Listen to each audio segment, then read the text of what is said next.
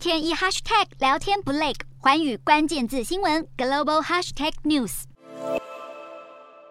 美国女篮球星格林纳匆匆留下一句“爱家人”，接着又消失在众人眼前。俄罗斯法院在四号判处格林纳九年徒刑与将近台币五十万的罚款。三十一岁的她在得知自己可能要被关在俄国监狱直到四十岁，当下表情看似凝重又麻木。格林纳因为携带大麻油电子烟入境俄罗斯，在二月中旬被逮捕。因为正值乌俄战争，让美俄关系降到冰点，格林纳的案子也被卷进政治盘算中。她的辩护团队表示对判决很失望。格林纳的律师表示一定会上上诉，也有消息指出，白宫已经提出用交换囚犯的方式换回格林纳的自由。美国总统拜登知道格林纳被判九年刑期后，也表示无法接受。国务卿布林肯和俄罗斯外长拉夫罗夫目前都在柬埔寨参加东协会议。白宫表示，布林肯可能会在会议场边试图与拉夫罗夫沟通这起事件。